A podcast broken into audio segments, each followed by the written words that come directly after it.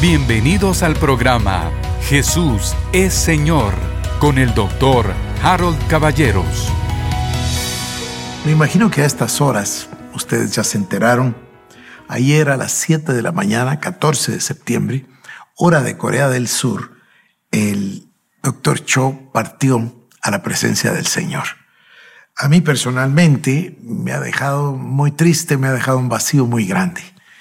Creo que uno aprecia a las personas, las ama, habla de ellas, porque usted recordará que hace poco hicimos los programas con tanto amor, tanto cariño, tanta admiración, pero este momento que le quiero contar, que era también esperado.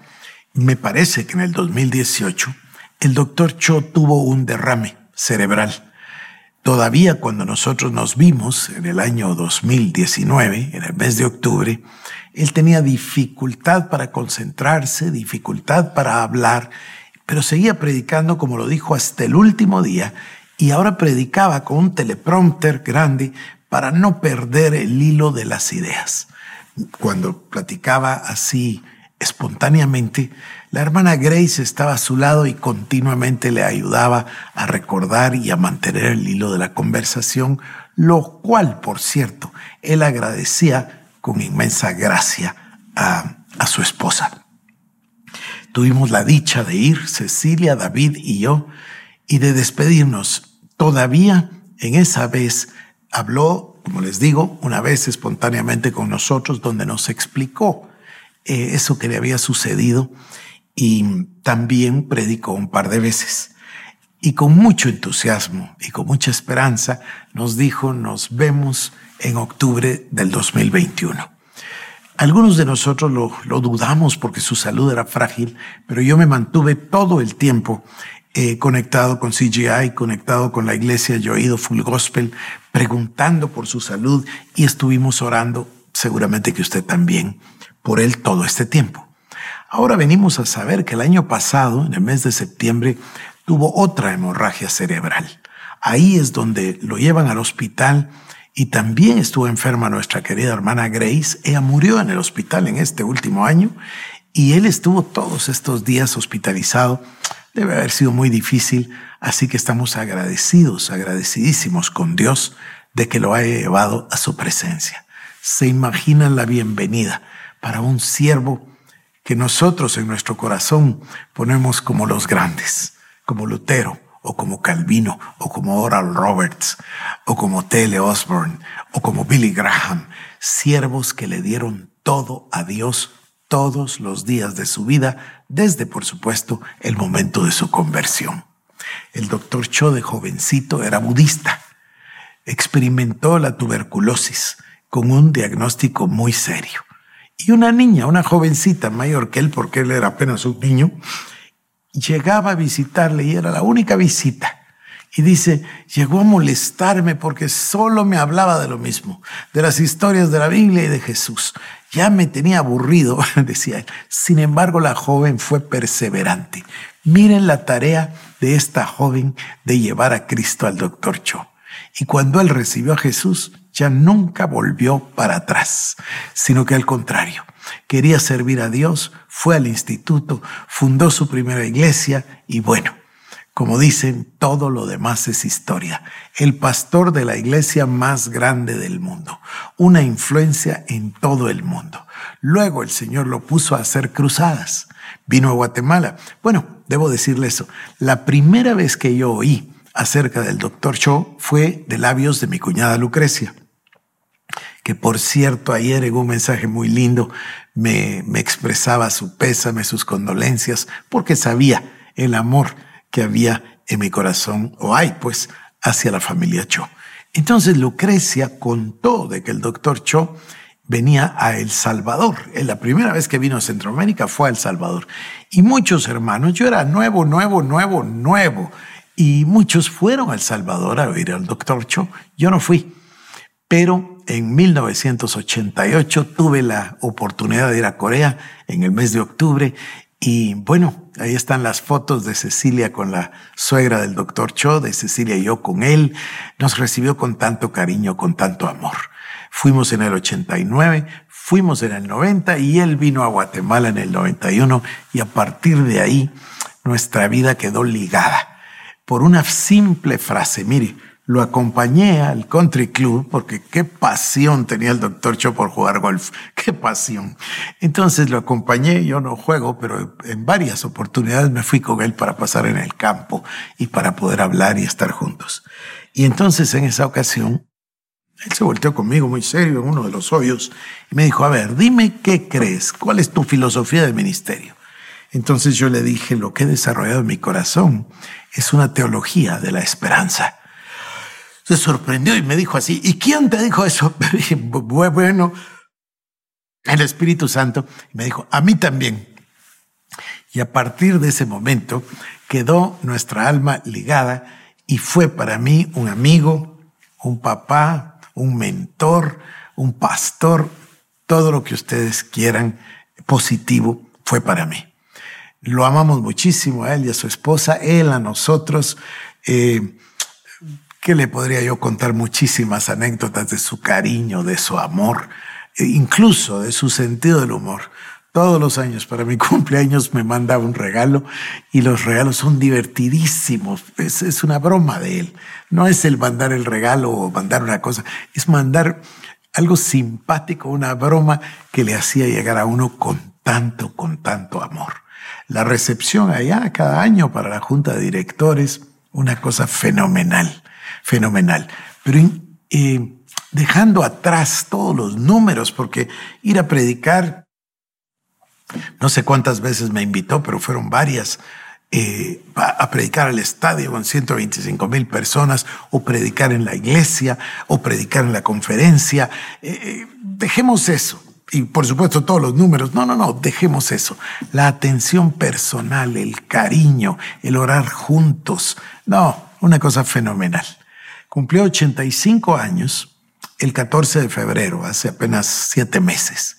Cuando cumplió 60 años, o sea, hace 25, en febrero nos fuimos a Israel, nos invitó y bueno, hizo una conferencia enorme en Jerusalén y nos invitó a celebrar su cumpleaños. Y un grupo de nosotros fuimos y, estuvimos con él.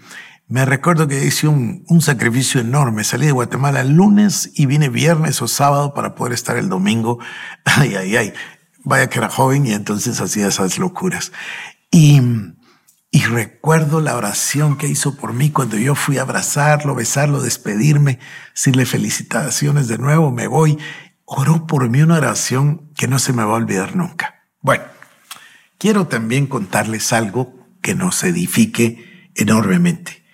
En 1990 le escribí y le pedí un favor le dije que yo había sido profundamente tocado por este libro, La oración, la clave del avivamiento de Editorial Betania. Le pregunté si lo podía yo usar para impulsar un movimiento de oración en Guatemala, a lo que sin dudar dijo que por favor sí. Entonces le pedí si podía escribirme un prólogo, una introducción, y lo hizo. Y nos dedicó esta introducción en este libro y los hermanos de Editorial Betania me imprimieron 70 mil de estos libros con el logotipo aquí, Jesús es Señor de Guatemala. Estos 70 mil libros fueron a parar a la mano de 70 mil hermanos y hermanas, muchísimos de ellos pastores. Ya he contado yo que el pastor Juan Carlos Abril y el pastor Rigo González eran jovencitos y ellos fueron los encargados de llevar el libro, las cajas de libros a toda Guatemala. Y yo les suelo decir, y así es la verdad, fueron en avión, en automóvil, en tren, a pie, en caballo, en canoa, en cayuco, en lo que sea. Fueron a toda Guatemala a llevar y las cartas de agradecimiento de los pastores, algunas mojadas con lágrimas Emocionante, muy emocionante. Ahora, el fondo, el mensaje es sumamente actual. La oración, la clave del avivamiento. Este libro ahora lo puede usted obtener digital, lo puede obtener físico. Yo le rogaría que lo lea. Yo hoy hablaba con Cecilia y le decía, ah, lo quiero tanto como homenaje al doctor Cho, voy a leer un libro de él cada uno de los días hasta que los termine. Serán 10, 15 días, pero los voy a volver a leer uno por uno. Son una bendición entera. Bueno, a lo mejor no leo uno diario, pues entonces lo leo en dos, tres días. Pero este libro es maravilloso, así que si quisiéramos honrar la memoria del doctor Cho y además aprovechar su legado en este mes de ayuno de oración, esta es la herramienta. La oración, la clave del avivamiento del doctor Cho. Luego tiene un libro especial. Yo tenía dos, tres ejemplares y le mandé a regalar uno a la hermana Ana María Fernández. Es un libro corto, corto, bellísimo. Se llama Modelos de Oración. El doctor Cho echó a andar y promovió el mensaje de oración en todo el mundo, explicándonos que llegaba a orar cinco horas al día y, y, que entonces quería aprender más de oración y le pidió a Dios cómo aprender más él y cómo enseñarnos a nosotros. Y desarrolló modelos de oración. El modelo del tabernáculo, entrando en el atrio, en el lugar santo, el abacro, bueno, una cosa linda hasta llegar al lugar santísimo. Otro modelo de oración, el Padre Nuestro, que por cierto Larry Lee hizo tan famoso en aquel libro de No puedes acaso esperar una hora. Pero hay uno especial. Es tan sencillo, es tan sencillo el concepto. Yo lo uso a menudo, no tendría que contárselos quizás, pero lo uso por ustedes. Lo uso a propósito él le llamaba the ripple effect, el efecto de las ondas o de las olas del agua, ondas del agua. Y el ejemplo perfecto es cuando uno ve un estanque, una fuente, un río, un agua calmada, mansa, y tira un objeto, digamos una piedra, entonces genera una ola concéntrica que se va expandiendo. Bueno, ese es el principio, es simplísimo. Entonces puede orarlo de acá para allá o de allá para acá, como usted quiera. Digamos que oramos desde el centro, oramos por el Señor, por nosotros, por nuestra comunión con Dios, por nuestra santificación, es decir, oramos por nosotros. ¿Y por quién vamos a orar inmediatamente después, sino por nuestra esposa y por nuestros hijos y por nuestros nietos y por nuestra familia? ¿Y por quién vamos a orar después, si no es por nuestra iglesia, nuestra familia, nuestros hermanos, nuestras hermanas? Ahí es donde entran todos ustedes. Yo tengo el cuidado de orar por los que escuchan el devocional por los que escuchan el programa diario, por los que están en el discipulado virtual, por los que asisten el domingo, por los que no están presenciales pero ven el mensaje el domingo. En fin, seguimos orando y claro, llegamos a nuestra nación. Y después lo superamos, lloramos por las naciones de la tierra y ahí está se dan los momentos tan duros de un terremoto en Haití o un terremoto en México o del problema de los talibanes o de una guerra y uno sigue orando, orando, orando y puede ponerse al servicio de Dios a través de la oración, a través de ese modelo.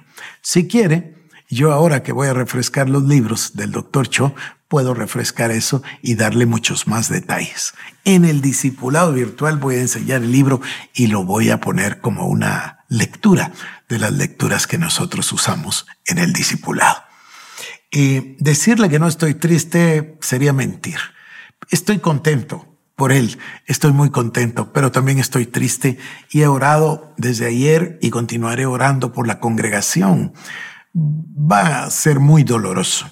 Yo me comuniqué con el pastor Lee, me comuniqué con el pastor Kwon, a ambos les dije si servía de algo ir, no, no se puede ir en este momento. El servicio va a ser virtual, el funeral va a realizarse eh, justo como él lo decidió. Incluso yo en alguna parte le conté que nos habían enseñado dónde había escogido el lugar eh, para estar, para, para que su cuerpo reposara junto al de su esposa y al de su suegra en la montaña de oración. Así que ahí va a ser, sin lugar a dudas, el, el sepelio y eh, le quedan sus hijos tres hijos hombres con sus nueras, con sus nietos, y seguirán el legado.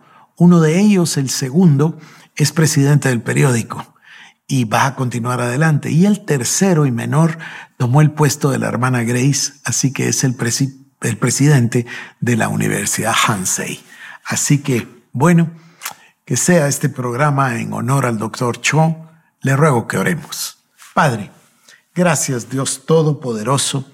En nombre de todo el cuerpo de Cristo, mi Señor, yo te doy gracias por habernos dado un siervo tuyo como el doctor Cho, como modelo, como guía, como líder, como mentor para todos los que pudimos leer sus libros, seguir su trayectoria, sus obras. Y para mí, mi Dios, que me diste la oportunidad de llamarle amigo, llamarle pastor, mentor, yo, yo te doy gracias infinitas, Dios Todopoderoso, por habernos llevado a la comunión y a la amistad, a la fraternidad con Él. Hoy sentimos la pérdida, pero estamos contentos, mi Señor, de que debe haber una gran fiesta en los cielos. Solo te quiero pedir, Padre, que permitas que cada uno de nosotros lleguemos hasta el final, con la frente en alto, terminar la carrera y guardar la fe. Gracias, Padre. En el nombre de Jesús. Amén. Esto fue el programa Jesús es Señor con el doctor Harold Caballeros. Si quieres más información, búscanos en nuestras redes sociales como Iglesia El Shaddai Guatemala